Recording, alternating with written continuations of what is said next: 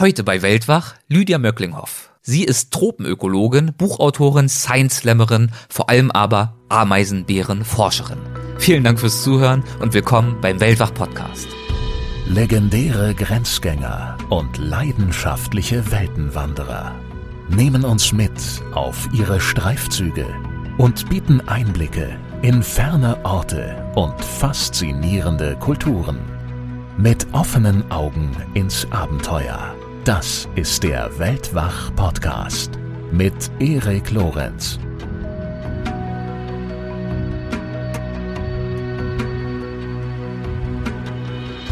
Ameisenbären gibt es seit 57 Millionen Jahren. Obwohl sie nur ein walnussgroßes Hirn haben und tatsächlich wirklich nicht unbedingt wirken, als hätten sie die Formel für den Urknall entdeckt. Aber ich würde mal sagen, der Mensch schafft es nicht auf 57 Millionen Jahre. Das heißt, er scheint ein gutes evolutives Konzept zu haben vor meinem Haus, in meinem Haus wohnen Spinnen, haufenweise Frösche natürlich, Feuchtgebiet. Also wenn man die Klospülung drückt, dann gibt's immer ein bisschen Hektik in der Kloschüssel und so. Und in meinem Garten wohnt ein Gürteltier. Dann in den Bäumen sitzen die Papageien. Es ist wirklich wunder, wunderschön. Im Spülkasten der Toilette singt ein Frosch sein heiteres Lied und wenn nachts die Wasserbüffel im Vorgarten wühlen, kommt auch schon mal ein Cowboy im Schlafanzug auf die Veranda und schießt in die Luft.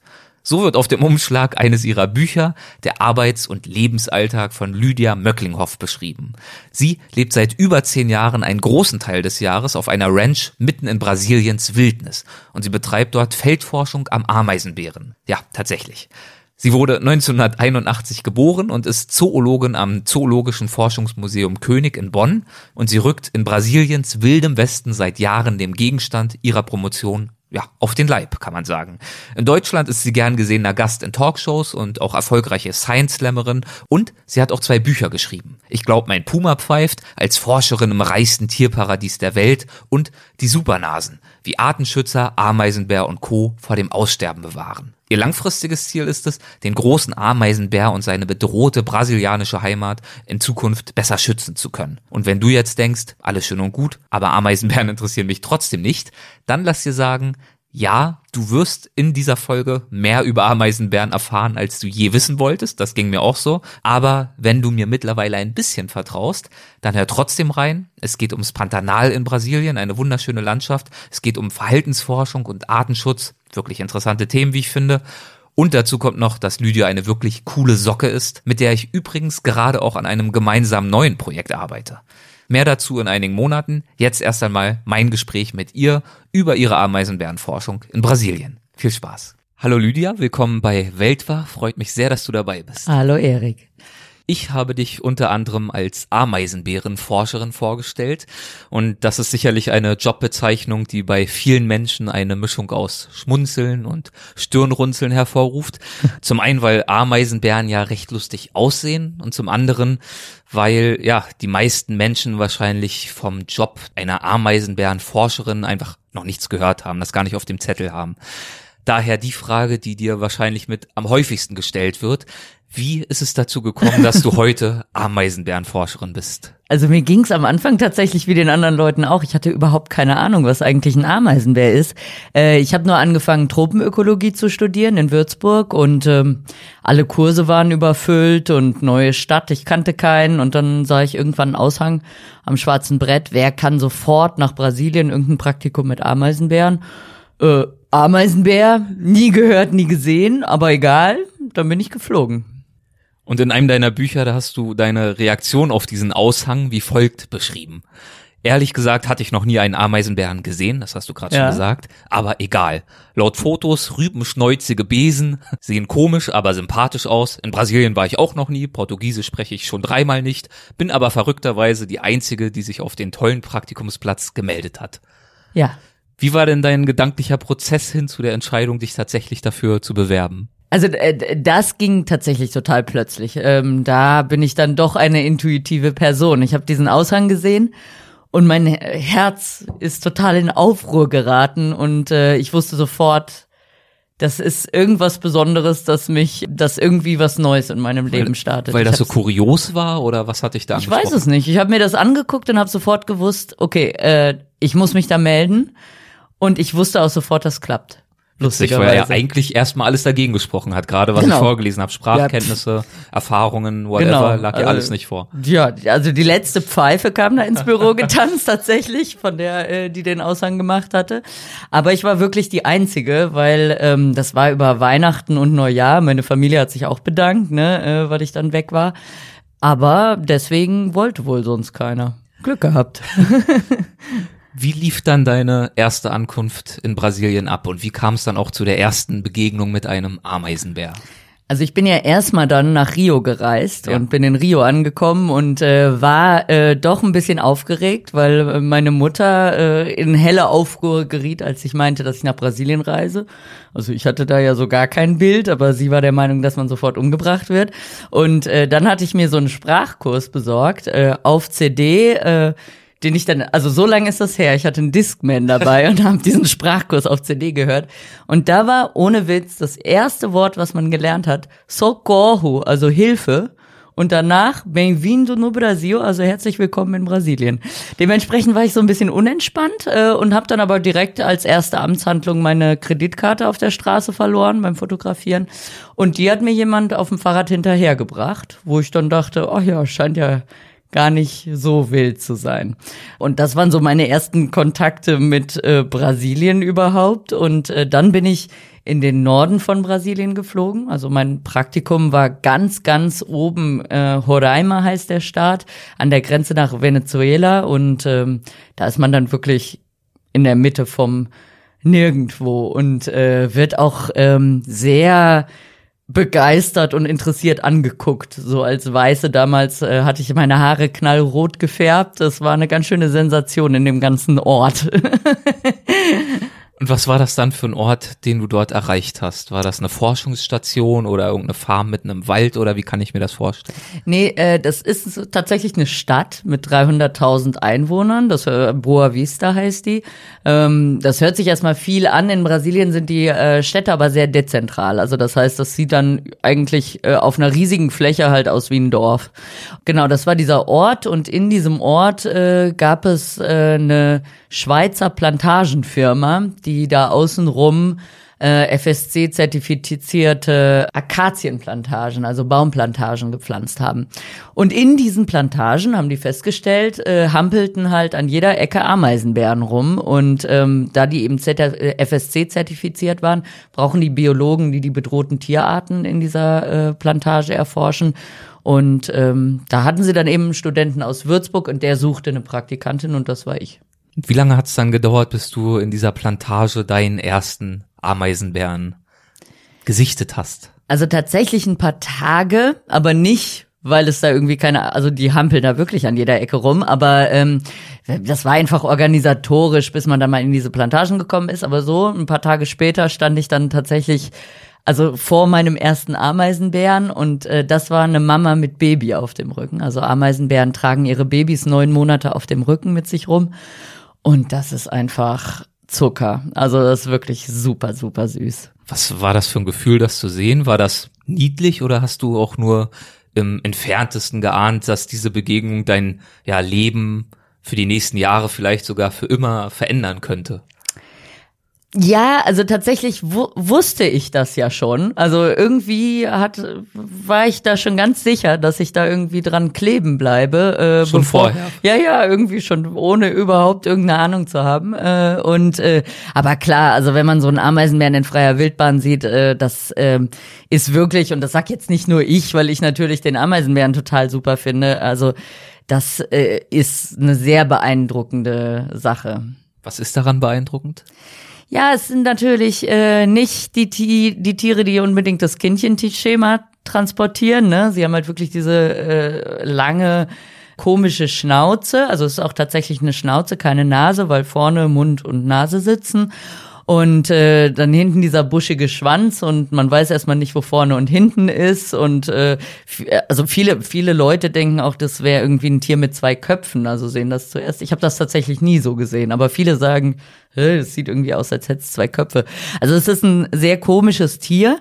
Und das eben nicht nur optisch, sondern wenn man es dann in freier Wildbahn sieht, ähm, merkt man auch sehr schnell, dass es eben auch geistig in einem sehr anderen Universum unterwegs ist. Dazu werden wir bestimmt gleich noch kommen. Ja. Worin bestand deine Aufgabe bei diesem Praktikum? Ich habe tatsächlich so ähm, Kratzbäume vermessen. Also äh, der der Student, der da geforscht hat, hat festgestellt, dass Ameisenbären irgendwie ständig an Kratzbäumen kratzen. Und ähm, das ist ein Verhalten, was überhaupt nicht bekannt ist. Und äh, allgemein ist über das Verhalten und auch die Ökologie vom Ameisenbären fast gar nichts bekannt, was verrückt ist, weil es sind große Tiere, die man im Prinzip gut beobachten kann. Und ähm, dieses Kratzverhalten war auch nicht bekannt. Und äh, dann war meine Aufgabe eben äh, daraus so ein kleines Projekt zu machen. Also habe ich die Kratzbäume vermessen und Vergleichsbäume, um rauszufinden, ob der Ameisenbär denn bestimmte Bäume für seine Kratztätigkeit auswählt. Und dem war tatsächlich so. Also Ameisenbären kratzen nur an ganz bestimmten Bäumen. Und konntest du herausfinden, wonach sie sich bei dieser Entscheidungsfindung richten? Also es sind tatsächlich Bäume, äh, die einen dicken Durchmesser haben und schiefer sind und tatsächlich in irgendeiner Form ähm, anders aussehen als die anderen Bäume, weil in der Plantage ist ja im Prinzip alles so ein bisschen standardisiert, anders aussehen und man konnte tatsächlich selbst auch ein Suchschema nach diesen Bäumen entwickeln. Also ähm, die sind doch sehr auffällig und mittlerweile arbeite ich ja in einem anderen Teil Brasiliens und da haben die auch so eine andere Wuchsform. Also die die gehen tatsächlich auf diese Wuchsform, wie sie erkennen, dass diese Bäume diese andere Wuchsform haben, weil Ameisenbären sehen jetzt nicht so irre viel, ist zumindest mein Eindruck. Das ist mir ein Rätsel und das könnte eben so, eine, so ein Teil, so eine selektive Wahrnehmung sein, dass sie eben bestimmte Sachen besser wahrnehmen als andere Sachen. Wann war das alles? Das ist äh, tatsächlich endlos her. Äh, 2005. Okay, so fing das also alles an. Und Ja. äh, dann machen wir jetzt mal einen größeren Schritt nach vorne, nämlich ins Heute. Wo in Brasilien arbeitest du denn heute? Heute arbeite ich im äh, Pantanal. Das ist ein riesiges Feuchtgebiet, Binnenfeuchtgebiet äh, in Westbrasilien an der Grenze nach Paraguay und Bolivien. Ist äh, tatsächlich eines der größten Süßwassersysteme unserer Erde, von der Größe mehr oder weniger von Großbritannien. Also ein, ein wahnsinniges Tierparadies auch tatsächlich. Ähm, das sich vor allem durch eine starke Saisonalität auszeichnet. Also zur Regenzeit ähm, läuft das voll wie eine Suppenschüssel. Außenrum sind hohe Hänge, wo das Wasser dann sozusagen runterläuft. Und zwischen diesen Hängen so eine riesige Ebene dann, oder? Ja, also okay. wirklich wie so eine Suppenschüssel im Prinzip. Das ist entstanden, als sich die Anden hochgefaltet haben, ist das sozusagen runtergebrochen. Und jetzt sind außenrum überall ähm, Steilhänge und dann läuft das voll und dann ist äh, zur Regenzeit der Wasserstand bis zu sieben Meter höher als zur Trockenzeit. Also dann sieht das vollkommen anders aus, diese Landschaft. Ist ja wahrscheinlich dann auch herausfordernd, sich dort fortzubewegen. Aber hallo. also natürlich zur äh, Regenzeit mehr als zur Trockenzeit, ähm, aber es ist jedes Jahr anders. Also man muss immer, wenn man kommt, erstmal rausfinden, auf welchen Straßen man jetzt gerade fahren kann und auf welchen nicht, weil äh, die dann mh, vielleicht alle gerade unter überschwemmt sind. Was sind da so deine Fortbewegungsmittel? Ja, also äh, Auto ist natürlich immer schön, äh, weil dann luxuriös, aber äh, meistens endet das halt damit, dass man dann in irgendeinem See stecken bleibt, weil man muss meistens durch irgendwelche Seen fahren. Und dann wird's immer peinlich, weil dann äh, muss ich halt die Cowboys rufen, dass sie mit dem Traktor kommen und mich rausziehen. Und das äh, hört dann natürlich auf dem Funk die ganze Farm mit. Und äh, dann amüsieren sich alle köstlich, dass die blöde deutsche Biologin schon wieder im Schlamm stecken geblieben ist. Ähm, von daher wähle ich gerne andere Fortbewegungsmittel. Also mit dem Pferd bin ich sehr viel unterwegs, weil Pferd ist das geländegängigste Transportmittel, das es gibt. Damit kommt man durch den Wald, damit kommt man durch alles durch. Und mit dem Quad bin ich auch relativ viel unterwegs. Und mit dem Kanu, wenn ich am Fluss die Fallen stelle. Man muss das immer, ich gucke mir das immer vorher auf Google Earth oder so an, wo ich hin muss. Und dann Wenn du von Fallen sprichst, meinst du Fotofallen? Richtig. Dazu Ach, kommen wir sorry. gleich noch, Ja. aber nur, dass es da keine Ja, Missverständnis stimmt, Du bist die nicht auf Fallen. äh, Oh ja. Ameisenbärenjagd. Die illegale Fallenstellerin. Nein, nein, das ist alles ganz schön. Und schön ist es also auch im Pantanal. Wie Ja. ist es denn überhaupt dazu gekommen, dass du dort in Anführungszeichen gelandet bist mit deiner Arbeit? Das war dann tatsächlich mal ein bisschen gezielt. Ähm, also ich wollte nach meiner, meine Diplomarbeit habe ich noch in den Plantagen gemacht.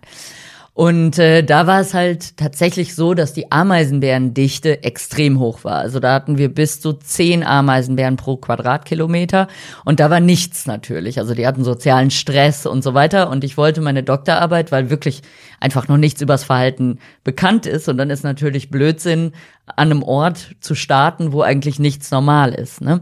Das heißt, ich wollte in eine Gegend, die noch relativ naturbelassen ist, wo das Verhalten vermutlich relativ normales, was auch immer normales Verhalten ist, die aber trotzdem so eine gewisse Dynamik hat. Das heißt, wo man Anpassungsfähigkeit sehen kann, weil das ganz wichtig ist, um Schutzkonzepte zu konzipieren.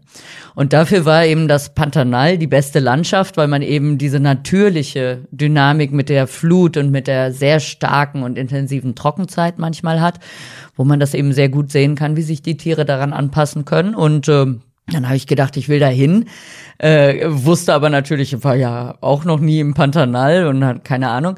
Also habe ich mal ein paar Mails an äh, Farmbesitzer geschrieben und dann habe ich von einer Farm habe ich eine Antwort bekommen und die auf Deutsch, was natürlich echt abgefahren war, weil man schickte irgendwie so in Gedanken, schickte man irgendeinem so brasilianischen Cowboy eine Mail und kriegt eine Mail zurück in Deutsch. Und das ist tatsächlich ähm, die Farmbesitzer sind, äh, haben Schweizer Vorfahren. Und der Vater von der jetzigen Farmbesitzerin hat die Farm gekauft in den 70ern und die sprechen eben dann auch Deutsch tatsächlich. Ja, und so bin ich da, dann, dann habe ich eine Vorstudie gemacht, sechs Wochen. Die haben dann auch ein Forscherhaus und tatsächlich Infrastruktur für Forscher. Was was sehr Besonderes ist für das Pantanal, das ist 98 Prozent Privatbesitz und äh, die meisten Pantanedos haben überhaupt keinen Bock, dass da irgendwelche Forscher auf ihrem Land rumlaufen.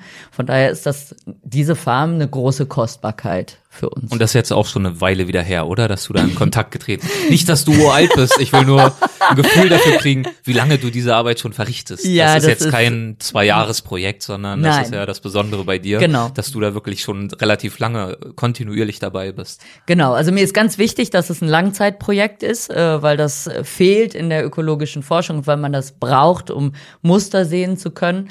Und äh, ja, also ich habe jetzt nächstes Jahr Zehnjähriges im Pantanal. Also auch schon eine ganze Weile. Und diese anderen Forscher, die dort auch öfter unterwegs sind, dort auch unterkommen, das sind aber keine Ameisenbärenforscher, sondern die haben andere Projekte oder? Genau. Okay. Ja, also es ist so eine ganz bunte Mischung. Wir haben Fledermausforscher da, Riesenotterforscher, äh, dann auch Geologen, die regelmäßig Löcher äh, graben. Also der Boden ist purer Sand. Äh, man hat auch versucht, nach Öl zu bohren und Gott sei Dank nach 500 Meter ging, Metern Sand gingen die Bohrköpfe aus. Und die graben im Sand und haben zum Beispiel festgestellt, dass in drei Meter Tiefe ist der Sand schon mehrere äh, tausend Jahre alt also völlig verrückt. Und äh, so bekommt man eben auch sehr viel mit über das, äh, über die Landschaft und die anderen Tiere. Das ist für mich auch sehr spannend. Wie kann ich mir diese Farm vorstellen? Also ist das ein großes Farmgebäude? Gibt es da riesige Äcker oder wie ist das angelegt? Ja, man als Deutscher stellt man sich dann immer so eine Farm wie so einen Bauernhof vor, ne? Dann kann ich mal kurz so äh, statistische Daten raushauen. Also so ein durchschnittlicher deutscher landwirtschaftlicher Betrieb hat 125 Hektar. Äh, die Farm hat 11.000 Hektar. Weißt du ungefähr, was das in Quadratkilometern Das sind 110 wird? Quadratkilometer, also ganz schön groß. Und da wohnen permanent um die 20 Leute. Das sind dann eben die Cowboys, die mit den Rindern arbeiten. Wir haben auf diesen 11.000 Hektar 2.000 Kopf Rinder, die sich da drauf bewegen. Also das ist sehr extensive äh, Rinderzucht. Dafür wird auch nicht abgeholzt. Da werden die natürlichen Schwemmflächen benutzt. Das ist so diese traditionelle Form der Rinderzucht, die ja seit Jahrhunderten im Pantanal so praktiziert das wird. Das heißt, extensiv heißt, es erstreckt sich über ein großes Gebiet, extensive, genau. weil ich dachte erst, extensiv heißt sehr ausufernd, also eine sehr intensive, nein, aber nein, das nein, ist genau das Gegenteil. Nee, eben genau. Das ist das Gegenteil ja. von intensiv, das mhm. heißt extensiv, man hat wenig Tiere auf einem großen Gebiet. Okay. Mhm. Und genau, dann wurden da 20 Leute und dann haben wir noch eine kleine äh, Lodge für Gäste, für 14 Leute. Und wie bist du dort untergebracht? Also ich habe jahrelang im Forscherhaus gewohnt ähm, und bin jetzt aufgestiegen. und wohne jetzt im Haus hinter der Waschküche. Also man macht Karriere. ja, man macht so Karriere, genau. Aber auf jeden Fall habe ich da mein eigenes Haus und also was heißt mein eigenes, das teile ich natürlich mit anderen Leuten, aber äh, ich finde es eigentlich ganz schick. So bei Tropenforschung stellt man sich immer vor, dass man irgendwie in Zelten sitzt und aus Blechtassen trinkt Also ich trinke schon oft aus Blechtassen, aber ich sitze nicht im Zelt. Mit welchen Tieren hast du es dort zu tun? Ah ja, mit allen Tieren, ne? Also man muss, das Pantanal ist ein unfassbares Tierparadies. Es ist wirklich, dadurch, wie ich schon gesagt habe, eben Flut, Trockenheit, man hat dadurch wahnsinnig viele Lebensräume. Es gibt äh, Galeriewälder, es gibt Süßwasserseen, es gibt Salzwasserseen, es gibt offene Savannenflächen zur Trockenzeit, die dann eben Schwemmflächen zur Regenzeit sind. Und weil es da so viele Re Lebensräume gibt, gibt es da wahnsinnig viele Tierarten und äh, also in meinem ha äh, vor meinem Haus, in meinem Haus wohnen Spinnen, haufenweise Frösche natürlich, Feuchtgebiet. Äh, also wenn man die Klospülung drückt, dann gibt's immer ein bisschen Hektik in der, in der Kloschüssel. und so. Und äh, in meinem Garten wohnt ein Gürteltier und dann in den Bäumen sitzen die Aras, die Papageien. Es ist morgens, äh, braucht man keinen Wecker. Es ist ein ohrenbetäubender Lärm an Vögeln. Es ist wirklich wunder, wunderschön. Kaimane und Pumas und sowas sowieso. läuft da, glaube ich, auch rum, oder? Ja, sowieso. Also Kaiman muss man auch nachts immer schön, wenn man von der Küche zum Haus läuft, mit der Taschenlampe leuchten, dass man äh, nicht auf den Kaiman drauf tritt. Und äh, die sind, die, die waren tatsächlich sehr selten, als der Vater der jetzigen Farmbesitzerin die Farm gekauft hat, weil da noch äh, Jagd stattgefunden hat. Und dann gab es Anfang der 70er äh, A, das Washington Artenschutzabkommen, also CITES, und B, gab es ein Gesetz in Brasilien, dass die Jagd auf alle Wildtiere verboten ist. Das gilt bis heute. Und dadurch hat sich sehr, sehr viel geändert und mittlerweile, also wenn man an den Strand schwimmen will am Fluss, dann muss man immer erstmal mit dem Paddel aufs Wasser schlagen, dass die Kaimane vom Strand runtergehen. Sonst und hat darauf man, verlässt man sich dann, dass das klappt. Ja, ja, das machen die dann auch. Also die sind äh, tatsächlich, äh, wenn man eine bestimmte Körpergröße erreicht hat, muss man sich da keine großen Sorgen mehr machen. Also als Kind muss man ein bisschen aufpassen, dann gehört man noch ins Beuteschema. Gab's über die äh, Ameisenbären hinaus denkwürdige Tierbegegnungen für dich? Ja, sehr viele, sehr, sehr viele. Ähm, ich habe jetzt heute tatsächlich gerade habe ich den, die, also habe ich die Auswertung gemacht von einer Gürteltier-Sex-Party, die ich beobachtet habe. Also das sind tatsächlich, das ist ein, äh, auch ein unbekanntes Verhalten. Man denkt ja immer, man weiß alles, aber ähm, Gürteltiere, also sechs Bindengürteltiere, es gibt ja verschiedene Arten. Sechs Binnengürteltiere sind bei uns so die häufigsten. Trotzdem ist es selten eins zu sehen oder man sieht sie jetzt nicht ständig. Aber bei diesen Sexpartys kommen bis zu 13 Gürteltiere zusammen und treffen sich, um sich eben fortzupflanzen. Und äh, das ist an sich ein spannendes Verhalten, das zu beobachten. Und interessant ist aber natürlich auch, wie die Kommunikation stattfindet. Also die verteilen ja keine Flyer. Wie verabreden die sich, dass 13 Gürteltiere, die, das sind die Gürteltiere aus einem großen Bereich, an diesem Tag zusammenkommen? Also ein sehr spannendes Verhalten. Was hast du da jetzt ausgewertet und beobachtet? Erstmal wahrscheinlich das Verhalten beschrieben. Ja, ich versuche irgendwie äh, einen Fuß in die Tür zu bekommen, wer da was macht. Also ich meine, die sehen ja auch alle sehr gleich aus. Ich habe jetzt heute festgestellt, dass man die doch unterscheiden kann anhand des der dieser, die haben ja wie so eine Art Panzer aus so Hornplatten und anhand des Plattenmusters auf der Stirn kann man die tatsächlich dann unterscheiden. Und jetzt versuche ich halt rauszufinden, welches Männchen sich mit welchem Weibchen paart und äh, wer sich dann streitet und wer kein Glück hat. Und dann gibt's noch so eine Chill-Out-Area, also wer dann in dieser Chill-Out-Area sich aufhält und wie das Ganze halt in irgendeiner Weise Sinn ergibt. Das wird komplex. Also viel tierische Gesellschaft auf dieser Farm, dann Ja. die Forscher. Inwiefern ist denn Kontakt zu den Einheimischen dort da? Der ist natürlich, also mittlerweile, ich bin seit zehn Jahren da, Ja. das ist im Prinzip meine Familie, ne? In der Küche steht Leia, die Köchin, die kenne ich jetzt seit zehn Jahren, die steckt einem dann auch mal was Leckeres zu und äh, und dann die Cowboys kenne ich natürlich auch. Äh, die kennen dann auch die ganzen Geschichten, die man schon geliefert hat in den letzten Jahren. Und ähm, das äh, ist tatsächlich eine sehr enge Freundschaft bis Familie äh, für Und, mich. und diese Cowboys, sind das die Pantaneros? Pantanedos, genau, so nennen die sich. Oder Das heißt die ähm, Cowboys aus diesem, aus dieser Region oder was ist da die Genau, Definition? also Pantanedo beschreibt mehr so die Region, Mhm. also der Leute aus dem Pantanal. Cowboy selbst heißt Pion. Wie haben dort diese Pantaneros äh, traditionell gelebt in dieser Region? Das ist, man kann da tatsächlich noch Cowboys beobachten wie aus dem 70er Jahre Western. Also äh, man denkt immer, das wäre nur in den USA äh, so.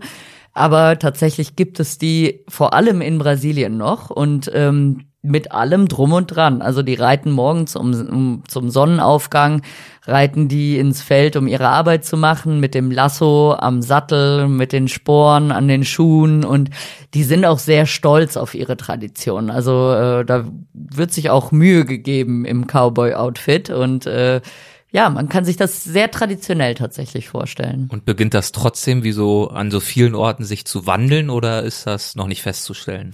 Leider ja. Mhm. Also ähm, wie gesagt, die eigentlich sind die Pantanedos äh, sehr stolz auf ihre Tradition. Trotzdem findet gerade im Pantanal ein Generationenwechsel statt und äh, die Jüngeren Pantanedos haben natürlich begrenzt Lust, so weit weg von der Stadt. Also meine Farm, meine Farm, also mein Forschungsgebiet ist zum Beispiel sechs Stunden weg von der nächsten Großstadt, vier Stunden Offroad vom nächsten Dorf. Das ist natürlich wirklich draußen. Und äh, die Jüngeren, wenn die dann das Land erben, dann haben die oft keine Lust, äh, so weit weg zu sitzen und wollen lieber schnelles Geld machen. Und dann kommen Holzkohleunternehmen, die gehen auf die äh, Farmer zu und bieten an, einen Deal zu machen. Das heißt, sie bekommen alle holzige Vegetation vom Land. Also die räumen dann auch alles ab, auch die kostbaren Tropenhölzer. Es lohnt sich nicht da auszusortieren. Es geht alles in die Öfen und wird zu Holzkohle ver verarbeitet. Und für die Farmer pflanzen sie dann eine Weide für intensive Rinderzucht, wo man dann eben sehr viel höhere Kopfzahlen, sehr viel mehr Rinder auf kleiner Fläche das halten ist dieses kann. amerikanische Gras, was ein bisschen afrikanisch tatsächlich. Ach, afrikanisch, dann habe ich mir falsch notiert. Ja, macht nichts. Hat mich schon gewundert, aber gut, dass du es dann korrigierst. Ja, ja, genau. Und das hat andere Charakteristika als das lokal wachsende Gras dann. Genau, das ist, hat viel mehr Energie. Also das äh, lokale Gras hat eben nicht so viel äh, Energie und deswegen können die Rinder auch im Pantanal kaum fett gemacht werden. Also wir äh, züchten nur, aber für die Fleischproduktion kommen sie dann in andere Gebiete. Und mit diesem afrikanischen Gras geht das dann eher, weil es mehr Energie hat. Das Problem ist nur, dass dieses afrikanische Gras das Wasser nicht halten kann. Und wie gesagt, der Boden ist endlos sandig. Und äh, der ganze Gewinn, den die Farmer bekommen durch diese intensive Rinderzucht, ist im Prinzip nach wenigen Jahren verloren, weil sie dann immer wieder diese recht teuren Grassamen nachpflanzen müssen, um dieses Gras zu halten. Wahrscheinlich versanden und versalzen die Böden dann auch irgendwann. Genau, beides, ja. Hm. Betreffen diese Entwicklung auch den großen Ameisenbär? Ja, das weiß man eben nicht so richtig, ne, weil es äh, viel zu wenig Forschung gibt. Ich denke ja. Also in meiner Forschung konnte ich schon zeigen, dass er zwar offene Grasflächen nutzt, was immer als ähm, Argument genommen wird, dass der Ameisenbär ja keine Probleme damit hat. Aber ich konnte A zeigen, dass er natürliche Grasflächen viel, viel häufiger nutzt als äh, abgeholzte, also künstliche Grasflächen und dass er den Wald äh, sehr dringend zum als Schutzraum braucht. Also das heißt, wenn es sehr kalt oder sehr heiß wird ähm, oder wenn er Angst hat oder was auch immer ist, rennt ein Ameisenbär direkt in den Wald und der Wald ist auch der Platz, wo er schläft. Fast ganz zu Beginn in deinem Buch Ich glaub, mein Puma pfeift, da stellst du den Ameisenbär natürlich vor und du schreibst diesen Absatz hier zum großen Ameisenbär, den ich dich bitten würde, mal eben vorzulesen. Seine Rumpfgröße entspricht der eines Schäferhundes. Dazu kommt die lange Schnauze und der buschige Schwanz, insgesamt immerhin zwei Meter. Den haarigen Schwanz hat er, um sich damit beim Schlafen zuzudecken. Kein Witz. Die restliche Körperform erinnert etwas an einen zweidimensionalen Pappaufsteller. Das deshalb leicht komplex behaftete Tier zeigt sich daher bei Bedrohung immer von der Seite. So denkt jeder erstmal, ui, ist der groß und es entsteht nicht der Eindruck, dass der Ameisenbär beim nächsten Windstoß umkippt. Die langgestreckte Kopfform des großen Ameisenbären lässt es bereits vermuten, in so einer behaarten Gesichtsbanane ist nicht viel Platz für ein anständiges Gehirn. Tatsächlich ist der Ameisenbär mit seinem kleinen Erbsenhirn nicht unbedingt die hellste Kerze auf der Torte. Das klingt ja nach liebevoller Ironie, aber nicht unbedingt tiefe Ehrerbietung. Wie würdest du sagen, denkst du selbst über den Ameisenbären? Das ist die absolute Ehrerbietung, denn Ameisenbären gibt es seit 57 Millionen Jahren. Obwohl sie nur ein walnussgroßes Hirn haben und tatsächlich wirklich nicht unbedingt wirken, als hätten sie die Formel für den Urknall entdeckt. Aber ich würde mal sagen, der Mensch schafft's nicht auf 57 Millionen Jahre. Das heißt, er scheint ein gutes evolutives Konzept zu haben. In dem Zitat kam ja auch vor, dass er eben nicht die hellste Kerze auf der Torte ist. Wie äußert sich das denn in seinem praktischen Verhalten? Ja, wenn man so einen Ameisenbären in freier Wildbahn sieht, dann bekommt er erstmal nicht so irre viel um sich rum mit. Das heißt, er kann sich immer auf eine Sache konzentrieren. So Monotasking. Du bist ja ein Mann, du weißt wahrscheinlich, wo, wovon ich spreche, ne? Bestens. Äh, ja, so. Genau so geht's dem Ameisenbären. Wenn der Ameisenbär frisst, dann hat er so ein riesiges Ameisen im Kopf und äh, Außenrum kriegt er nicht so irre viel mit, was natürlich für mich als Forscherin sehr praktisch ist, weil ich mich recht gut ranpirschen kann und ihn dann eben beobachten kann, ohne dass er sich irgendwie gestört fühlt. Ähm, gleichzeitig fragt man sich natürlich, bei uns läuft auch der Jaguar rum. Dass das dann kein Problem ist, ist natürlich überraschend. Führt, ist aber wahrscheinlich oder liegt wahrscheinlich daran, dass der Ameisenbär äh, uninteressante Nahrung ist. Also der sieht sehr groß aus, der ist aber sehr haarig und darunter eigentlich ziemlich mager. Also es wäre für den Jaguar, als würde er in so einen Wattebausch beißen.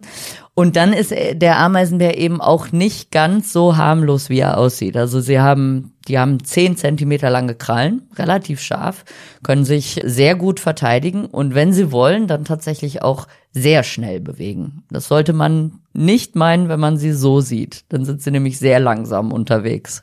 Das heißt, auf den ersten Blick ist es schon ein bisschen verwunderlich, dass der Ameisenbär noch nicht ausgestorben ist. Sehr. Dass er sich, ja, immer wieder angepasst hat, dass er überlebt hat. Er ist also ein unwahrscheinlicher Überlebenskünstler. Und trotzdem, also er ist langsam, er sieht schlecht. Er ist Ja. langsam im Alltag, wenn er jetzt nicht gerade unter großem Druck steht. Er sieht schlecht und er ist ja auch noch chronisch unterernährt. Ja, Wie ist das denn? Wie hängt das denn zusammen? Ja, so ein Ameisenbär frisst ähm, 30.000 Ameisen und Termiten pro Tag. Das klingt erstmal ultra spektakulär. Tatsächlich sind das aber so, ich habe es irgendwann mal ausgerechnet, weil das jeder wissen wollte, sind so 180 Gramm Nahrung pro Tag für ein Tier, das so um die 30 Kilo wiegt. Und das ist natürlich echt wenig und führt eben auch dazu, dass äh, der Stoffwechsel vom Ameisenbär immer so ein bisschen auf Sparflamme läuft. Und äh, so können sie zum Beispiel zwar rennen, aber nur auf kurze Distanzen. Und äh, ich glaube, ihrer ohnehin schon eingeschränkten Gehirnkapazität hilft das jetzt auch nicht so unbedingt. Woher weiß man sowas, wie viel so ein Ameisenbär frisst? Ja, das ist dann der äh, unglamouröse Teil der Tierforschung. Äh, das äh, äh, hat tatsächlich mal irgendjemand äh, rausgefunden, indem er äh, den Kot von Ameisenbären genommen hat und dann die Kopfkapseln von den Ameisenpanzern gezählt hat, weil die bleiben ganz im Verdauungsprozess und dann kann man eben zählen, wie viele Köpfe von Ameisen da drin sind und dann rechnet man ungefähr, wie oft so ein Ameisenbär pro Tag aufs Klo geht und dann weiß man, dass es so um die 30.000 Ameisen und Termiten sind. Das heißt, dieses Forschungsthema wurde dir leider schon weggeschnappt. Das ist also schon bekannt gewesen. Ja, schade. Mensch. es gibt ja aber zum Glück noch ein paar Sachen zu entdecken. Ja. Was lässt sich denn sonst noch über sein Aussehen und sein Verhalten sagen? Ich glaube, seine Zunge ist ja zum Beispiel vielleicht Oh auch ja. noch eine Erwähnung wert. Durchaus. Also Ameisenbären, ich meine, ein Ameisenbär muss ja diese 30.000 Ameisen und Termiten irgendwie essen, ne? Und wenn wir uns jetzt vorstellen, man stellt uns mal vor so einen Ameisenhaufen und wir sollen da jetzt die Ameisen essen, wird's kompliziert. Für den Ameisenbären tatsächlich nicht, denn er hat äh, zum einen die langen Krallen, die ich ja schon erwähnt habe, die er viel häufiger als zur Verteidigung äh, zum Baggern benutzt. Also er bricht damit die Ameisen- und Termitennester auf. Die findet er durch seine sehr gute Nase, also er riecht so das 40-fache des Menschen. Das kann er immerhin, das wollen wir ihm nicht absprechen. Und dann kommt äh, die Zunge vom Ameisenbären und die ist wirklich spektakulär. Die ist 60 Zentimeter lang, wurmförmig. Deswegen heißt, heißen die Ameisenbären in Latein auch Vermilingua, also Wurmzüngler und ist mit klebrigem Speichel bedeckt.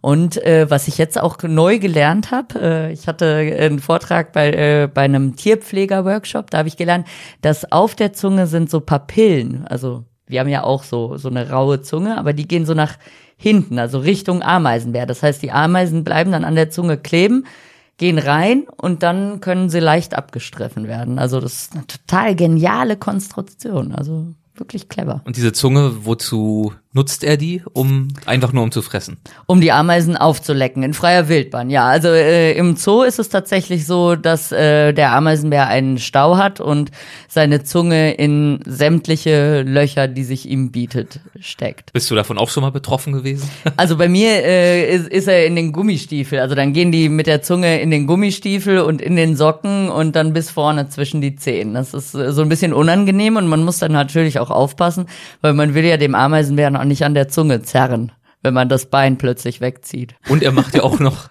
ganz interessante Geräusche. Du hast uns da eine Tonaufnahme mitgebracht. Ja. Wir können ja mal reinhören. Gerne.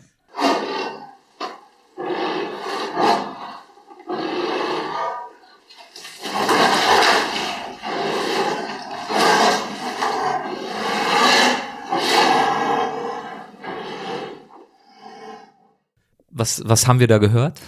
Das waren zwei Ameisenbären ähm, aus dem Zoo in dem Fall, weil das der Ameisenbär tatsächlich ein Tier ist, der in freier Wildbahn sehr selten Geräusche macht. Ähm, Im Zoo äh, wurden die zum ersten Mal zusammengelassen. Das heißt, das war eine Art Kampf. Und dann machen die dieses röhrende Geräusch, was sich so ein bisschen anhört, als hätte man in so einer Zewa-Rolle gebrüllt. Wie sieht denn dein Alltag als Ameisenbärenforscherin aus, insofern es einen Alltag gibt?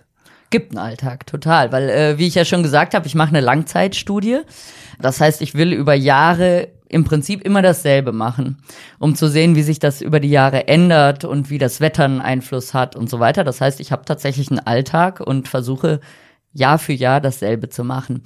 Ähm, dabei spielen diese Kamerafallen, die wir schon erwähnt haben, eine wichtige Rolle. Kamerafallen sind so kleine Boxen, ähm, die mit einer Kamera drin, die automatisch auslösen, wenn sie Körperwärme und Bewegung registrieren. Das heißt, sie machen Fotos von jedem Tier, das vorbeiläuft. Und äh, für diese Kamerafallen habe ich in meinem Studiengebiet 100 Positionen und ich versuche jedes Jahr an jede dieser Positionen für sieben Tage eine Kamerafalle zu stellen. Wonach sind die Positionen ausgewählt? Äh, Das hat der Computer gemacht. Das ist ein regelmäßiges Grid.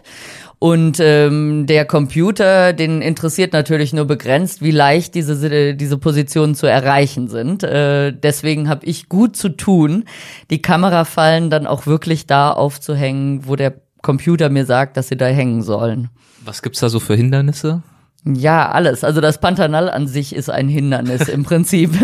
Also man, man muss sich, also ich kann ja nochmal bei meinem Alltag anfangen. Ja. Äh, Ich fange morgens sehr früh an. Frühstück gibt's, das ist heute ein Bauernhof, ne? Äh, gibt's so zwischen fünf und sechs. Ähm, dann startet man um sechs ins Feld. Ähm, dann packe ich meine Kamerafallen zusammen in eine Kiste oder in meine Satteltaschen oder je nachdem. Hab mir am Abend vorher schon angeguckt, wo ich hin muss und äh, je nachdem wähle ich mein Fortbewegungsmittel aus und ähm, dann fahre ich entweder mit dem Quad oder mit dem Pferd los. Versuche so nah wie möglich an die Position dran zu kommen. Ich sehe, wo die ist an mein, in meinem GPS-Gerät. Ähm, da kann ich ganz genau sehen, ah, okay, jetzt muss ich noch 300 Meter südlich. Und ähm, irgendwann kommt dann ein Wald oder was auch immer und äh, dann muss ich das Pferd anbinden oder das Quad stehen lassen und mich in den Wald schlagen. Und ähm, das ist eine große Herausforderung, denn der Wald in Pantanal ist sehr dornig, voller Zecken und äh, also mit Machete kommt man keinen Meter in diesen Wald rein. Und dann wird's immer sehr aufwendig. Und äh, so verbringe ich eigentlich den ganzen Morgen. Dann hänge ich so am Morgen, wenn ich gut bin, äh, hänge ich fünf bis zehn Fallen tatsächlich auf mittlerweile. Am Anfang habe ich vier Tage gebraucht, um drei aufzuhängen, aber jetzt kennt man ja schon seine Position. Dann gibt's Mittagessen, kocht Köchin Leia immer schön für die ganze Farm. Und nachmittags fahre ich raus und äh, suche tatsächlich die Ameisenbären, weil nachmittags sind die mehr aktiv und äh, dann versuche ich Verhaltensaufnahmen zu machen. Ich mache von jedem Ameisenbären ein Foto und äh, mache einen Positionspunkt und konnte mittlerweile rausfinden, dass man die individuell tatsächlich unterscheiden kann. Das heißt, so kann ich sehen, wer wo ist. Woran? An äh, Feldzeichnungen tatsächlich. Also ähm, die haben zum Beispiel weiße Vorderbeine, auf denen schwarze, manchmal schwarze Flecken sind. Manchmal sind sie auch ganz weiß. Diese Flecken sehen auch unterschiedlich aus. Und äh, dann haben sie ja auch diesen, diese schwarze Flagge über der Schulter. Das ist ja auch so Teil der Ameisenbärenzeichnung. Die ist tatsächlich eigentlich dafür da, das Jungtier zu äh, tarnen. Also das Jungtier hat auch diesen schwarzen Streifen und im Optimalfall geht er eben fließend mit der Zeichnung der Mutter über und dann ist das Baby getan. Meistens sitzt das Baby aber an der völlig falschen Stelle, dann funktioniert das nicht. Naja, aber dieser Streifen ist auf jeden Fall auch von Ameisenbär zu Ameisenbär unterschiedlich und ähm, an so einer Kombination aus unterschiedlichen Fellzeichnungen und Ohrform und so weiter kann man die äh, dann doch unterscheiden. Welche Informationen werden über das reine Foto hinaus von diesen Kamerafallen generiert? Ja, die Kamerafallen sind echt super Geräte. Äh, die nehmen mit jedem Foto die Uhrzeit und das Datum auf. Dadurch bekomme ich natürlich schon sehr viele Informationen. Also ich sehe, welche Tierart in welchem Lebensraum, denn klar, ich weiß ja, wo die Kamerafalle stand, um wie viel Uhr unterwegs war und in welcher Jahreszeit. Dann nehmen sie aber auch noch die Temperatur auf und sogar die Mondphase. Das heißt, man bekommt mit jedem Foto sehr, sehr viele Informationen über die Aktivität der Tiere. Und gerade die äh, Temperatur zum Beispiel ist ja heutzutage Zeiten des Klimawandels äh, sehr wichtig, dann eben zu sehen, was das für einen Einfluss auf die Tiere hat, welche Tiere sich zum Beispiel bei höheren Temperaturen eher in die Wälder zurückziehen. Das ist dann wieder sehr wichtig, wenn man überlegt, dass viele Teile des Pantanals heute abgeholzt werden.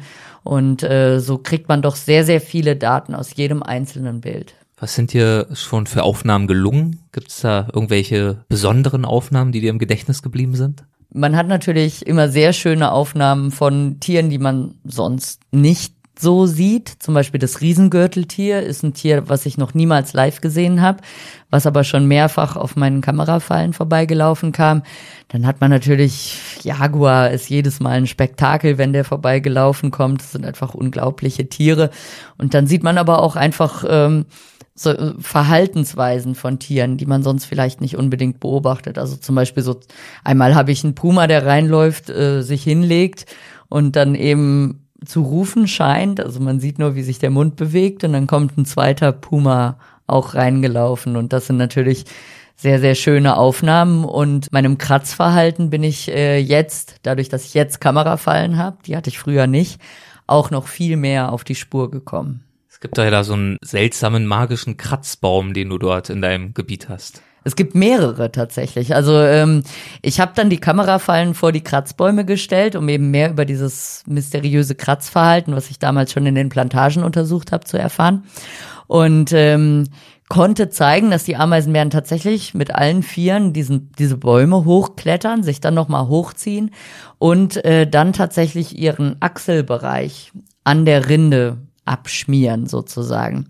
Und das ist sehr interessant, denn zum Beispiel in dieser Situation, wo wir vorhin das Geräusch gehört haben, wo diese beiden Ameisenbären im Zoo sich zum ersten Mal begegnet äh, sind, was die da gemacht haben, war ähm, als allererstes sich gegenseitig in den Achseln zu riechen. Also scheint dort irgendwie ein entscheidender Geruch, sozial entscheidender Geruch für die Tiere zu sein. Und tatsächlich haben die da Duftdrüsen und durch die Kamerafallenaufnahmen konnte ich eben viel mehr verstehen, dass dieses Verhalten wahrscheinlich Teil eines Kommunikationssystems des Ameisenbären ist. Das heißt, er kommuniziert über diese Duftmarkierung. Und dem aber nicht genug, dann denkt man, wow, cool, dann habe ich ja viel gelernt.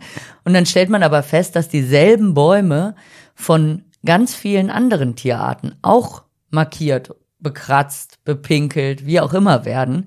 Das heißt, also von, von acht verschiedenen karnivoren Tierarten, also fleischfressenden Tierarten, also Puma, Waschbär, Nasenbär, Taira, das ist so ein großer Marder.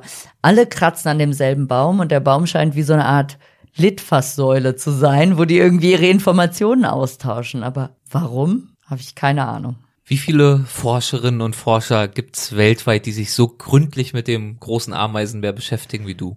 Ja, so Verhalten und Ökologie, äh, das äh, bin schon vor allem ich, muss ich sagen. Keine große Herrscher im Rücken. Nee, also. Fühlst du dich einsam? Ja, äh, ich bin tatsächlich jetzt sehr froh, weil es kam jetzt ein neues Projekt dazu und es ist natürlich so, also das Ziel meiner gesamten Forschung ist immer der Artenschutz. Das heißt, wie können wir Tiere besser schützen und dabei nicht nur der Ameisenbär. Mit der Kamerafallenstudie untersuche ich ja auch andere Tiere, aber eben beim Ameisenbären steht auch der Artenschutz im äh, Vordergrund und äh, dann ist man natürlich froh, wenn mehr Leute forschen, kriegt man mehr raus und das schneller. Ne? Wir rennen ja heutzutage gegen die Zeit und ähm, jetzt kam tatsächlich ein neues Projekt dazu, ähm, die die Ameisenbären an Straßen untersuchen, die Bewegungsmuster. Denn das ist tatsächlich eine der größten Bedrohungen für den Ameisenbären. Also wir haben ja schon gesagt, Erbsenhirn bekommt nicht viel mit. Wenn ein Auto angefahren kommt, bekommt er das halt auch nicht so mit. Und äh, deswegen werden die zu Hunderten auf brasilianischen Straßen, zu Tausenden überfahren. Und äh, dieses Forschungsprojekt untersucht jetzt eben Bewegungsmuster an den Straßen und untersucht, wie man das verhindern kann, dass die in diesen sehr großen Mengen überfahren werden. Und dann äh, kooperiere ich ganz eng mit einem anderen Projekt, das Progetto Tamanduá, das heißt auf Deutsch das Ameisenbärenprojekt. Die erforschen nicht nur den großen Ameisenbären, der ja meine Fokusart ist, also das Bananenschnauze hinten Besen. Dann gibt's aber noch klein, zwei kleinere Arten von Ameisenbären oder Typen von Ameisenbären. Das ist der Zwergameisenbär, der ist so Eichhörnchen groß und der äh, Tamandua, der ist so katzengroß. Und ähm, die erforschen alle diese Arten, aber eben es sind eben Veterinärmediziner, die dann mehr auf diesen gesundheitlichen und genetischen Aspekt gehen, was natürlich eine schöne Kooperation ist. Aber diese Tatsache, dass es da nicht viele weitere wie dich gibt, lässt natürlich dann auch viel offen für dich und gibt dir die Möglichkeit, wirklich auch Erkenntnisse zu sammeln, die es so vorher einfach noch nicht gab. So stelle ich Klar. mir das zumindest vor. Das muss ja auch wahnsinnig motivierend sein. Das gibt es ja nicht in vielen Forschungsgebieten in dieser Art und Weise. Ja, das ist wahnsinnig motivierend und äh, dann hat man natürlich auch eine gewisse Verantwortung. Äh, also nach dem nach der Diplomarbeit habe ich gedacht, jetzt mache ich mal was Gescheites und fahre nicht immer dann nach Brasilien und habe auch gedacht, die Brasilianer sollen selbst ihre Tierwelt erforschen. Ich meine, hier kommen ja auch die nicht die Brasilianer hin und erforschen die Eichhörnchen irgendwie. Tatsächlich war es dann aber so, dass äh, sich niemand wirklich auf diese Fragen, diese ökologischen und verhaltensbiologischen Fragen äh, gestürzt hat. Das ist auch finanziell sehr schwierig. Finanzierung für Verhaltensforschung ist sehr, sehr schwierig zu bekommen. Und so gab es dann am Ende äh, niemand, der sich mit den für mich noch offenen Fragen beschäftigt hat. Und darum habe ich mich am Ende für die Doktorarbeit entschieden, weil ich eben sehr wichtig finde, dass wir mehr über dieses Tier und zwar rechtzeitig erfahren und nicht, wenn es zu spät ist. Und für diese Doktorarbeit da recherchierst du eben. Das, dafür genau. unternimmst du diese Studien aktuell. Ja, ja, noch. richtig, genau. Also es ist meine Doktorarbeit. Eine spannende Begebenheit bei der Ameisenbärenbeobachtung, die mir gerade noch einfällt, die hat sich für dich ergeben, als du einem Ameisenbären beim Baden zugeschaut hast. Ja. ich was weiß war auch, da los? was du hinaus willst. Ähm, ja, da habe ich einen Ameisenbären beim Baden beobachtet. Das ist immer sehr niedlich. Also die suchen sich so Schlammmulden und sind dann auch immer sehr emsig dabei, ihr Fell zu kämmen. Also tatsächlich auch dieses lange Schwanzhaar kämmen die dann mit ihren Krallen. Das ist auch sehr, wahrscheinlich sehr wichtig, weil sie sonst immer in den Dornen hängen bleiben. Ich kenn's. Ich habe ja auch einen Pferdeschwanz. Ähm, und ähm, dann habe ich das gefilmt und beobachtet und war so ganz glücklich über diese Beobachtung. Und nebendran stand halt so ein Wildschwein und hat dieses Ganze beobachtet und ähm, ich habe das zwar schon wahrgenommen, aber war wohl geistig auch so ein bisschen im Ameisenbären-Universum unterwegs, äh, habe das so ein bisschen ausgeblendet. Denn tatsächlich sind diese Wildschweine so ziemlich die gefährlichsten Tiere bei uns in der Gegend. Also wir haben zwar auch Jaguare, aber der Jaguar findet den Menschen halt allenfalls komisch und das, da kommt tatsächlich sehr selten zu Unfällen. Mit den Schweinen kann das äh, dann schon anders aussehen. Und äh, da war das Schwein dann auch schon so nah bei mir, also da konnte ich nicht mehr wegrennen. Es war äh, alles zu spät und die fingen dann auch wirklich nah bei mir an zu kämpfen. Also zwei Schweine waren es. Ja, es war dann am Ende eine ganze Herde. Also und die fingen dann noch an zu kämpfen, so dass ich echt Angst bekommen habe, dass die dann einfach so im Kampfesrausch, ne, wenn die eh schon rot sehen, äh, mich da über den Haufen äh, wemsen, irgendwie sowas. Aber wegrennen hätte nur die Aufmerksamkeit auf mich gezogen. Also bin ich einfach stehen geblieben, habe weiter diesen Ameisenbären gefilmt. Der hat natürlich von gar nichts mitbekommen. Also der war da schön. Ja, am, halt so ist. Natürlich, der war da schön am Baden. Äh, ich gerade in Todesangst neben der Schlammmulde. Und äh, am Ende sind die Schweine dann wirklich so ganz knapp an mir vorbeigerannt und dann habe ich mich noch hingeschmissen. Und äh, das sind aber tatsächlich so Momente, wo man merkt, boah, äh, Tropenforschung ist, kann auch echt knapp werden. Also äh, da ist es schwierig, sich dann später beim Mittagessen das Wasser äh, ins Glas zu schütten, weil man noch so zittert. Ist es nicht irgendwie auch frappierend, wie wenig von solchen aufregenden Erlebnissen, auch dem ganzen Schweiß im Dickicht und deinen Freundschaften, die du dort knüpfst und auch deinem persönlichen Wachstum, wie wenig sich von alledem schließlich dann in der Doktorarbeit wiederfinden wird? Ja, auf jeden Fall. Also das denke ich eben immer, wenn ich äh, wissenschaftliche Forschung lese und gerade so Tropenforschung, da steht ja immer eine wilde Geschichte oder meistens eine wilde Geschichte dahinter. Bergregenwald Peru, dann liest man irgendwie äh, Daten, wie viele Bäume vermessen wurden und so weiter, weiß aber, die haben jetzt da halt drei Monate in irgendwelchen, unter irgendwelchen Planen im Regen gewohnt, ne, und haben bestimmt sehr, sehr viel zu erzählen. Aber das steht natürlich in diesen wissenschaftlichen Arbeiten nicht drin. Und deswegen habe ich ja dann am Ende auch angefangen, das aufzuschreiben in meinen Büchern. Genau, du wirkst dem entgegen, indem du nicht nur in Anführungszeichen wissenschaftlich arbeitest, sondern auch Bücher schreibst und Genau. als Science-Slammerin auftrittst und auch Vorträge hältst. Nämlich, wenn du jeweils nicht in Brasilien bist, sondern dich auch mal in Deutschland aufhältst. Das ist ja nicht unbedingt typisch für eine Wissenschaftlerin. Wie ist es denn dazu gekommen, dass du dich so vielseitig jetzt aufgestellt hast? Also ich glaube tatsächlich, dass sich das im Moment etwas ändert, tatsächlich durch diese Science Slam Szene, die ja mittlerweile doch ganz groß geworden ist. Und äh, ich finde das toll und sehr, sehr wichtig, denn Forschung wird in größten Teilen durch öffentliche Gelder finanziert. Das heißt, das sind unsere Gelder die die Forscher finanzieren. Und von daher finde ich, haben wir ein Recht darauf zu wissen, was in Forschungsinstituten passiert und was für Forschung es gibt und das eben aber auch aus erster Hand und nicht dreimal weiterverarbeitet, äh, wie es dann am Ende zu uns in der Presse kommt. Ähm, deswegen finde ich das sehr wichtig und ist äh, mir auch ein Anliegen. Deswegen habe ich mit dem Science Slam auch angefangen. Das Schreiben ist tatsächlich einfach einfach so passiert. Also äh, tatsächlich, also mein erstes Buch ist ja tatsächlich aus meinem Blog entstanden äh, und die ersten Seiten, das waren Mails, die ich an meine Familie geschrieben habe, als ich eben zum ersten Mal nach Brasilien gereist bin. Und das hat sich dann so entwickelt. Irgendwann war es dann so eine Studi-VZ-Gruppe. Also es ist alles schon sehr, sehr lange her, wo und irgendwann habe ich dann tatsächlich einen richtigen Blog gemacht, in dem ich eben regelmäßig geschrieben habe und äh, de- deswegen ist es auch tatsächlich sehr unmittelbar, weil ich habe mich immer nach so einem Tag abends ins Forscherhaus gesetzt und äh, habe dann erstmal geschrieben, was so alles passiert ist. Nochmal ganz kurz als Nachtrag für diejenigen, die es noch nicht gehört haben. Was ist Science Slam? Ah ja, ich dachte, das wüsste schon jeder, aber ich ich, ich denke jetzt ganz konkret an meine Mutter, die diese Folgen auch immer hört. Sehr gut, Und sie weiß es bestimmt nicht. Und dann gibt es bestimmt auch noch andere, die es auch nicht wissen. Super, ich habe, wenn ich schreibe, auch immer Zielgruppe meine Mutter. Das ist sehr gut. Nein, also es ist tatsächlich so, äh, das sind äh, Abendveranstaltungen in der Regel äh, und dann um die fünf Wissenschaftler, die auftreten ähm, und die jeweils zehn Minuten Zeit haben, ihre Forschung auf unterhaltsame Art und Weise zu präsentieren. Und äh, hinterher stimmt das Publikum ab und eben die Bewertung berücksichtigt, a, wie viel haben wir gelernt und mitbekommen, aber eben auch, wie gut haben wir uns unterhalten gefühlt. Und das muss eben eine gute Balance sein.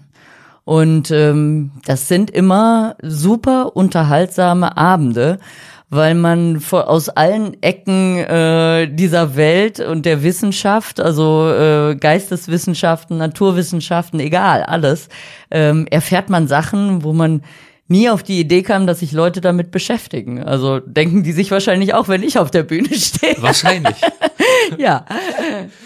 Aber du hast es vorhin auch gesagt, du beschäftigst dich nicht nur mit Ameisenbären, beziehungsweise interessierst dich zumindest nicht nur für sie, sondern auch für andere Tiere, vor allem für bedrohte Tiere und auch für Tierschutzprojekte. Und über diese Themen hast du ja dann noch dein zweites Buch geschrieben mit dem Titel Die Supernasen. Ja. Du, du rollst Ja. mit den Augen, du kannst es gerne selber gleich begründen. Die Supernasen, wie Artenschützer, Ameisenbär und Co. vor dem Aussterben bewahren. Welche Arten von Geschichten erzählst du in diesem Buch? Ähm, es ist so eine kleine Weltreise zu verschiedensten Projekten in Grönland, in Afrika, in Panama. In Panama war ich auch selbst mit unterwegs. Bei den anderen Projekten habe ich mich mit dem jeweiligen Forscher getroffen, mit dem ich meistens auch befreundet bin. Das ist so ein bisschen Klüngel. Und ähm, habe einfach äh, mir die verrücktesten Geschichten erzählen lassen. Denn es ist ja einfach so, wenn man äh, Tropenforschung macht, oder was heißt Tropenforschung? In Grönland sind sie weit davon entfernt, ne? Oder Forschung einfach an den letzten Enden dieser Welt, erlebt man einfach unglaubliche Sachen und äh, wahnsinnig spannende Sachen. Und ähm, diese Geschichten habe ich gesammelt und da rein eben die Informationen und auch Fakten und wirklich aus der Primärliteratur äh, die Fakten zusammengesammelt zum Thema Artenschutz und eben auch zu diesen bedrohten Tierarten. Und das Ganze dann mit dieser Geschichte in eine unterhaltsame Sache gegossen. Fällt dir ein Beispiel ein? Natürlich fällt dir ein Beispiel ein, aber würdest du uns eins geben für eine der Geschichten, die du dort erzählst? Ja, also ich, äh, die, der größte Kontrast ist wahrscheinlich die Geschichte in äh, Grönland, wo ähm, der Benoit, ein Bekannter von mir, Lemminge erforscht. Und äh, das ist auch ein schönes Beispiel für Langzeitforschung, äh, denn tatsächlich haben die, hat dieses Projekt eben diese Rhythmik auch äh, rausgefunden. Und man, äh, dass eben Lemminge alle vier Jahre äh, diese, diese Massenreproduktion haben und dann brauchen die erstmal wieder ein paar Jahre, äh, weil wenn es die Massenreproduktion gibt, dann wissen auch alle Feinde Bescheid, also alle Räuber, und dann werden die alle weggefressen, äh, sehr schnell. Das ist so die Grundgeschichte, die biologische, ne, diese Rhythmik und die Räuber-Beute-Schemen.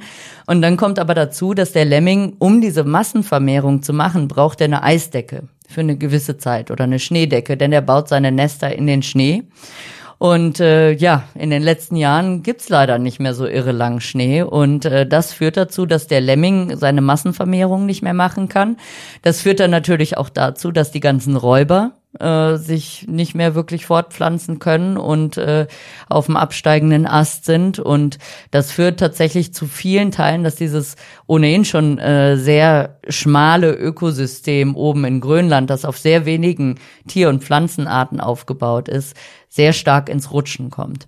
Und dazu kommt dann noch der Eisbär, der eben nicht mehr auf dem Packereis laufen kann. Das heißt, der ist dann viel mehr am Land unterwegs. Also früher hatten die ihr Camp einfach so äh, da äh, stehen. Mittlerweile haben die äh, Leuchtraketen und Elektrozäune und so weiter, weil die Eisbären eben immer näher an das Camp rankommen und tatsächlich auch schon das Camp auseinandergenommen haben, also die Rucksäcke zerpflückt und so weiter. Und das sind eben auch Zeichen des Klimawandels natürlich. Und äh, was sie jetzt beobachten, ist, dass die Eisbären mehr und mehr in die Vogelkolonien gehen und die Vogeleier essen, weil sie eben auf dem Packeis nicht mehr jagen können. Und da sieht man eben in diesem sehr, sehr kleinen, übersichtlichen System, wie der Klimawandel dann wirklich so einen Dominoeffekt auslöst. Und ähm, das ist so, finde ich, ein sehr schönes bildliches Beispiel dafür. Dieser Dominoeffekt, den erwähnst du, glaube ich, auch im Zusammenhang mit den Ameisenbären und äh, vergleichst ihre Situation mit dem Spiel Jenga. Was hat das eine denn mit dem anderen zu tun? Ja, ich, ich werde oft gefragt, wenn ich sage, ich bin Ameisenbärenforscherin, äh, warum sollte man die denn erforschen? Und dann sage ich, naja, um sie schützen zu können. Und dann, äh, warum sollte man sie denn schützen? Vielleicht ähm, noch mal einmal ganz kurz, wie gefährdet sind sie denn eigentlich? Das haben wir noch gar nicht erwähnt. Also sie stehen auf der roten Liste, sie stehen nicht ganz oben. Ähm, sie stehen, ich weiß nur den englischen Begriff, vulnerable sind sie. Äh, ist Gefähr, relativ ja. gefährdet, aber jetzt nicht sofort ausgestorben sozusagen. Das heißt, das ist jetzt nicht unbedingt die bedrohteste Tierart äh, Südamerikas. Ne? Das Löwenäffchen ist zum Beispiel um einiges bedrohter. Aber für das sich zum Beispiel Markus Maute einsetzt, der vor einigen Wochen zu Gast war. Ach nee, super. Ja, siehst du? Wunderbar. Selber eine Farm mittlerweile in Brasilien im atlantischen Küstenregenwald. Ach, den habe ich auch schon mal getroffen. Ja, Wunderbar. Ja, Aber fahre fort. Ja, äh, gerne, gerne. Ähm, so, das heißt, der Ameisenbär ist jetzt nicht unbedingt das bedrohteste Tier und ist auch nicht unbedingt das Tier, bei dem man einen sofortigen Effekt sehen kann, wenn er nicht mehr da ist. Also es gibt in jedem Ökosystem, also ich sage jetzt ständig Ökosystem. Ökosystem ist einfach das Gefüge aus Pflanzen und Tieren in einer Landschaft. Das kann hier ein deutscher Wald sein äh, oder das kann eben das Pantanal sein. Und äh, in so einem Ökosystem ähm, gibt es Tier- und Pflanzenarten, die sehr, sehr wichtig sind. Die nennen wir Schlüsselarten. Das heißt, wenn die ausfallen, dann bekommt das komplette System ein Problem. Es gibt aber auch andere Arten, wenn die aussterben, dann sieht man vielleicht nicht sofort, dass das System in Schieflage gerät. Aber dann erkläre ich immer gerne an dem Jenga-Turm, was für einen Effekt das hat bei jeder Art, die ausstirbt. Also Jenga-Turm, weiß nicht, kennst du, ist dieses Spiel mit so Klötzchen auf so einem Stapel und dann muss man so einzelne Klötzchen rausziehen, ohne dass der Turm zusammenstürzt. Dann zieht man nach und nach ein Klötzchen nach dem anderen aus Und irgendwann fällt er dann zusammen. Und das ist, was in unserer Natur passiert. Das heißt, du kannst ein Klötzchen rausziehen und dann fällt er vielleicht nicht sofort zusammen. Ähm, du kannst aber zwei Klötzchen rausziehen, dann bleibt er vielleicht immer noch stehen. Also man kann sich dann vorstellen, jedes Klötzchen ist eine Tier- oder Pflanzenart.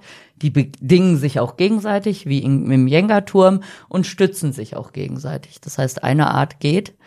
Aber was natürlich von der ersten Art, also vom ersten Klötzchen, was wir rausziehen, passiert ist, ist, dass dieser Turm an Stabilität verloren hat. Und das passiert natürlich zunehmend mit jeder Art. Und das Schwierige ist dabei, vorherzusagen, bei welchem Klötzchen dieser Turm zusammenbricht, also bei welcher Art das Ökosystem zusammenklappt. Und dann haben wir tatsächlich ein Problem, weil wir eine funktionierende Natur liefert uns saubere, also sauberes Wasser, Nahrung, saubere Luft und das kostenfrei. Das heißt, wenn es mal zusammenklappt, können wir das vielleicht reproduzieren, aber dann wird's sehr, sehr teuer. Wie lange möchtest du deine Ameisenbärenforschung noch fortsetzen?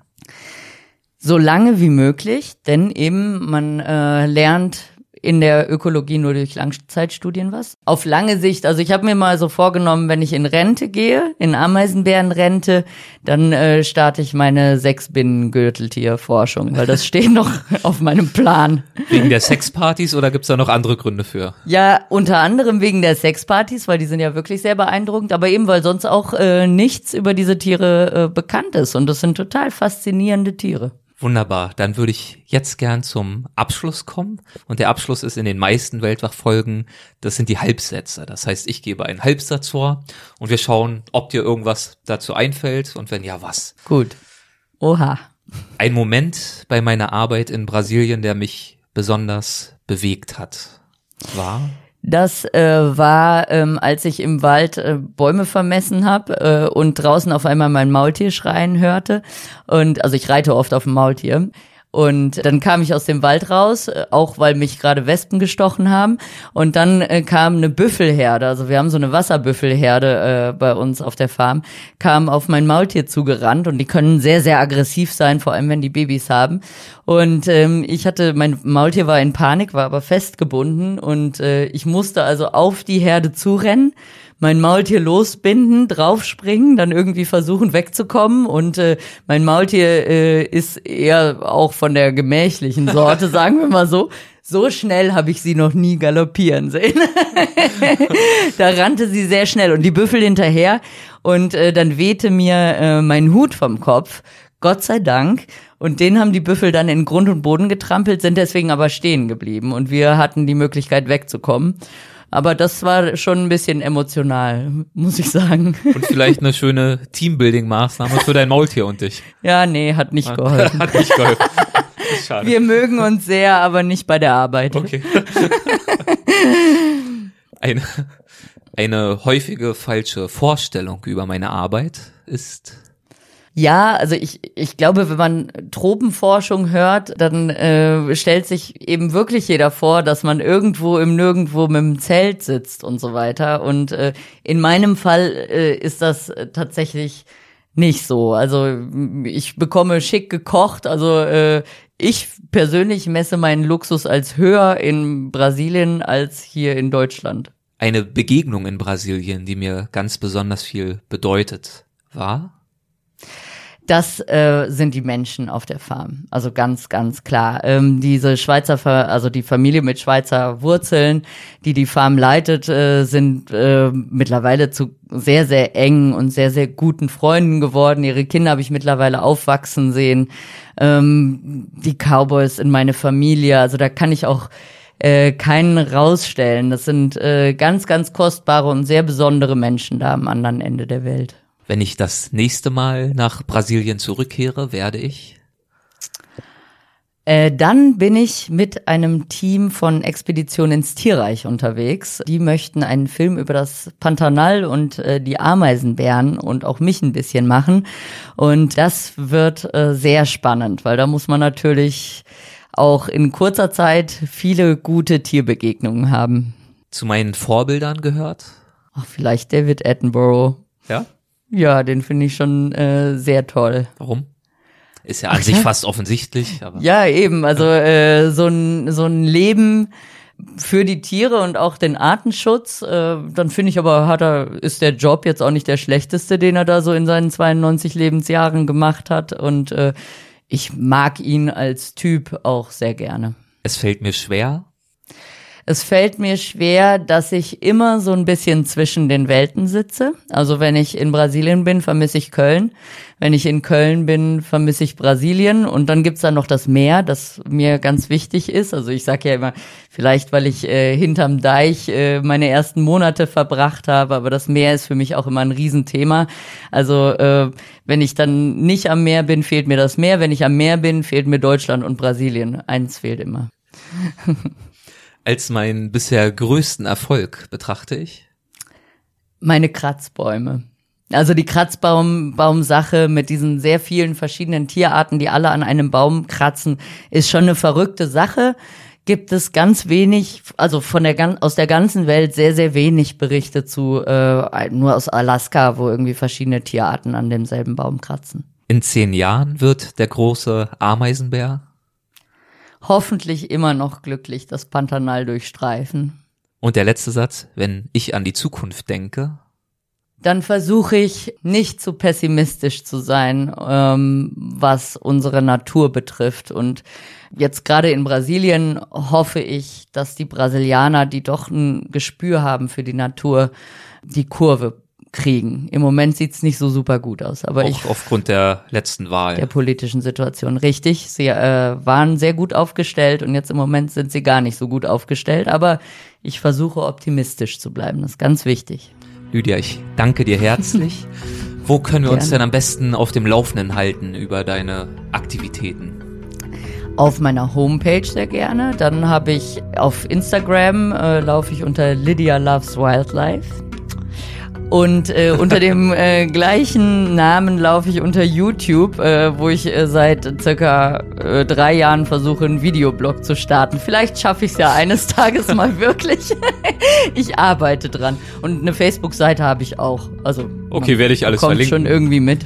Ja, perfekt. Alles klar. Werde ich verlinken, werde ich vorbeischauen und werde ich mich auf dem Laufenden halten.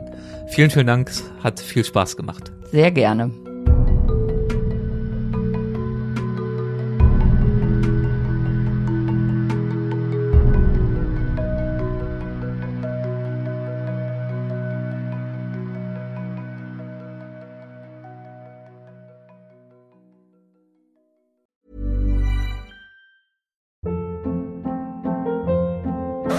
Hold up. What was that? Boring. No flavor. That was as bad as those leftovers you ate all week. Kiki Palmer here, and it's time to say hello to something fresh and guilt-free. Hello Fresh. Jazz up dinner with pecan-crusted chicken or garlic butter shrimp scampi. Now that's music to my mouth. Hello Fresh. Let's get this dinner party started. Discover all the delicious possibilities at hellofresh.com.